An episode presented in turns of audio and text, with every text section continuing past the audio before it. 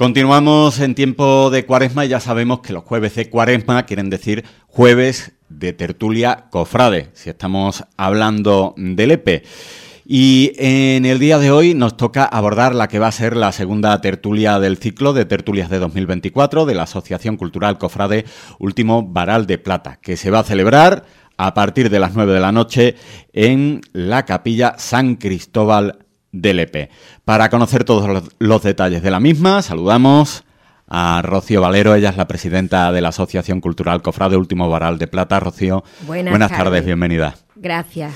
Antes, si te parece, antes de, meternos en esta segunda tertulia cofrade, vamos a valorar muy rápidamente la que ha sido la encargada de destapar la lata, como se suele decir, ¿no? De este ciclo de 2024, que era la Semana Santa en los medios de comunicación, ¿no? Y donde analizasteis el papel que juegan precisamente los medios de comunicación, me imagino que en la difusión de, la Semana Santa. Pues mira, fue una tertulia de dos horas, dos horas hablando sobre ese tema y no había nadie cansado allí, todo el mundo estaba pendiente y todo el mundo estaba atento, fue amena, amena, interesantísima y bueno, a mí para, para empezar con, una tertulia fue... Mm, muy bien elegido el tema, creo, pienso, y, muy bien llevada la, tertulia. Los tertulianos fueron estupendos, se hizo de una manera que se abrieron muchas puertas, se abrieron muchas ventanas, se, vieron, se dio mucha luz al tema,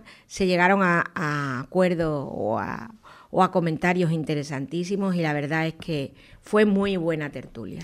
Rocío, tú apuntabas antes de esta tertulia, ya eh, para cerrar este bloque de, valoración, que mm, una de las cuestiones ¿no? que a ti por lo menos se te planteaban es para hablar de Semana Santa en los medios de comunicación, para, por ejemplo, retransmitir una procesión, eh, si había que ser cofrade o bastaba con la profesionalidad de la persona que está retransmitiendo ¿no? esa eh, procesión. ¿Se llegó a algún tipo de conclusión? Se llegó se llegó a la conclusión de, hombre, si eres cofrade miel sobre hojuelas, ¿no? Que, pero que lo que veíamos era la necesidad de, de una profesionalidad y a la hora de retransmitir, a la hora de hablar, a la hora de, de, cualquier tema que sea cofrade, que tengas una preparación adecuada a ese tema. Y pasamos de una tertulia en la que se hablaba entre comillas, digamos, de la importancia que tienen los medios de comunicación en la Semana Santa, a otra tertulia que también yo creo que va enfocada a, a la información, en este caso, la información que queda recogida en el archivo de las hermandades. Porque vais a hablar precisamente de eso, de la importancia del archivo de las hermandades. Esto del archivo de las hermandades, ¿qué, qué, os referís? ¿A las reuniones, a las actas que quedan después de las reuniones? En definitiva, nos referimos a la historia de la hermandad. Toda la historia de la hermandad está reflejada en los archivos que tienen.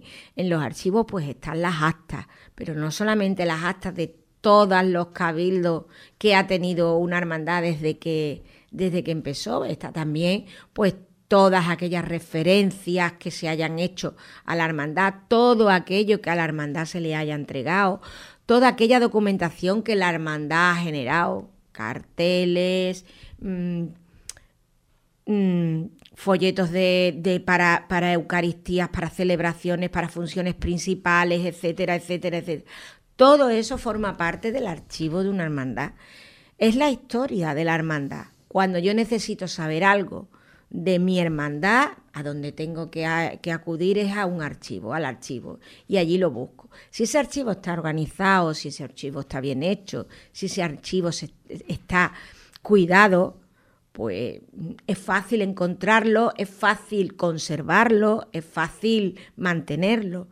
El problema es que muchas veces las hermandades, no por por dejadez, ni, sino, oye, por falta de tiempo, por falta también incluso de preparación, porque, bueno, tú vas a estar pendiente del archivo y esa persona, a lo más que, a lo mejor en un momento dado puede llegar es a, que, a tener todo documento archivado, pero como lo tienes archivado en tu casa, ¿no? Y, oye, yo sé que el año tal está aquí en esta carpeta y el año tal está en esta carpeta, pero ni, ni tengo el cuidado ni nada.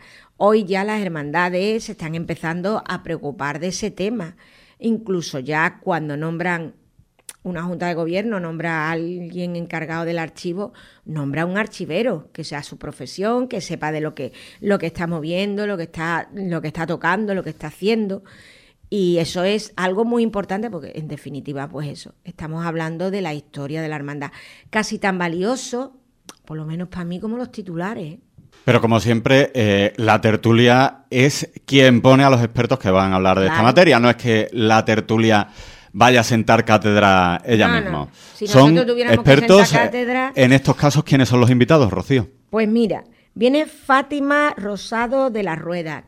Es archivera de la hermandad, de una hermandad de Sevilla de la Exaltación. fíjate cómo lo hacen allí, que cuando nosotros nos pusimos en contacto con ella, ella le pidió permiso al hermano mayor para poder venir como archivera de la hermandad. Pues nosotros lo queríamos que viniera como archivera de la hermandad. Entonces ella, pues, primero le tengo que pedir permiso a mi hermano mayor para ver si... Puedo hablar en nombre, ¿no? Claro, puedo hablar de, en nombre de la hermandad y puedo hablar del archivo de mi hermandad. No ha habido ningún problema, y pero para que veas cómo funcionan las cosas, ¿no? María Bella Contreras Pérez, que también es archivera de la Hermandad de los Dolores y está haciendo un trabajo es archivera de la, es la archivera del ayuntamiento y es archivera en la Hermandad de los Dolores y está haciendo un trabajo eh, de archivo en la Hermandad de los Dolores impresionante porque está poniendo en pie el archivo. está, está trabajando para que ese archivo tenga la, la, consistencia y la importancia que debe tener y el cuidado que debe de tener. Es, poner en pie eso es un trabajo de, de trabajo, pero ella lo está haciendo. Eso no se hace en dos días, pero lo está lo está, lo está trabajando y lo está haciendo. Y luego Manuel Antonio Rodríguez Madrigal, que también es del EPE, es Palacio. Y bueno, Palacio es un experto. De el tema que se trate en, de Semana Santa y la, la tertulia lo trae porque yo sé que ya él se ha preparado esto, él ya sabría de antes, pero esto se lo ha preparado él como porque el tío tiene una capacidad para estudiar y una capacidad para trabajar y una capacidad para informarse y poder informar a los demás que yo siempre me quito el sombrero delante, delante de Palacio, las cosas vamos.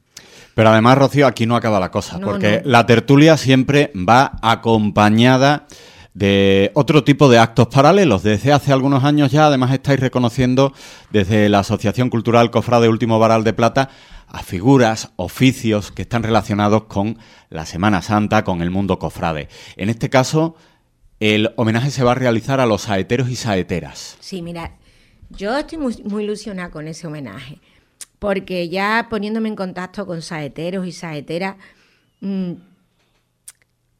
hay veces que piensan que, o sea, derrochan ese arte y han derrochado ese arte en Lepe, mm, nos han ayudado a rezar, todos hemos buscado la esquina en la que sabemos que se va a cantar la saeta y quién va a cantar la saeta, ¿no?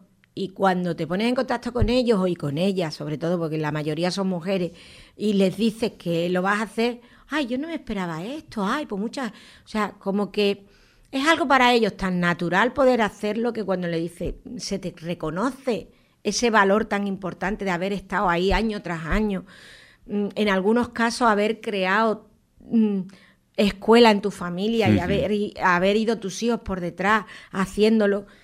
Es importante algo así y que el LEPE no se debe de, perder.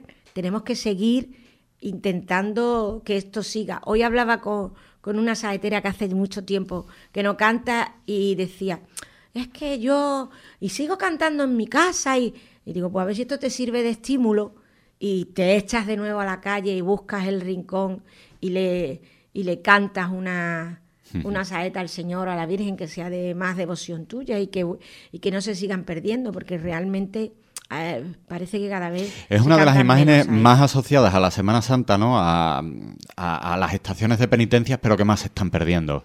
Y sin embargo, en Lepe se, trabaja y se lucha, porque mira, la Peña Flamenca sigue haciendo, bueno, ha vuelto a hacer ahora la, la exaltación a la saeta, la vuelve a hacer y, y, o sea que si se trabaja. Yo comprendo que es que no es fácil cantar saeta, es un cante. Hmm.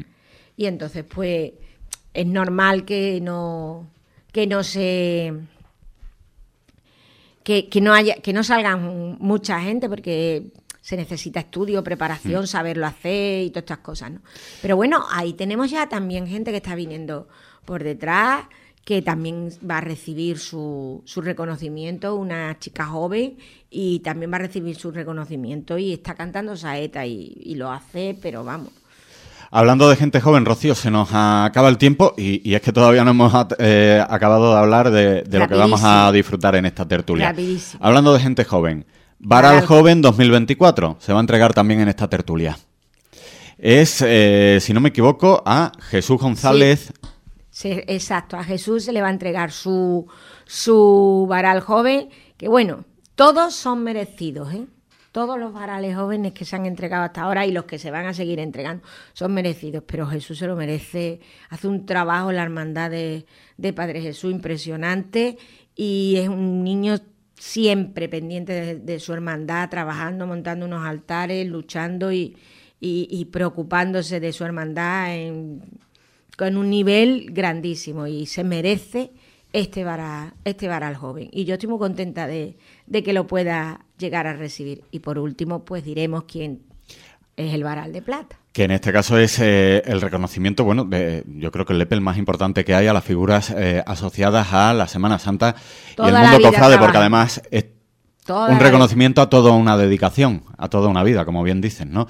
Eh, este nombre no lo podemos decir todavía, ¿no? Habrá que esperar a, Pero sí puedo decir que quien va a recibir el varal es también un varal muy merecido. Muy, muy merecido. Bueno, pues Rocío, recordamos a las 9 de la noche en la capilla San Cristóbal de Lepe eh, se va a celebrar la segunda tertulia cofrade de este 2024, que es la importancia del archivo en las hermandades, con todo lo que hemos mencionado asociado a esta tertulia y además destacar que me gusta a mí porque creo que es importante ponerlo también eh, al mismo nivel, en portada entrada libre y gratuita, que la cultura libre y gratuita en estos eh, momentos se valora muchísimo y no la encontramos en todos los lugares. Pues debería de ser en todo. Rocío, como siempre, un placer, muchas gracias por acompañarnos. Nos volvemos a ver el jueves que viene porque hemos llegado con esta al Ecuador. Al Ecuador. Todavía nos quedan dos tertulias más. Muchas gracias. A ti.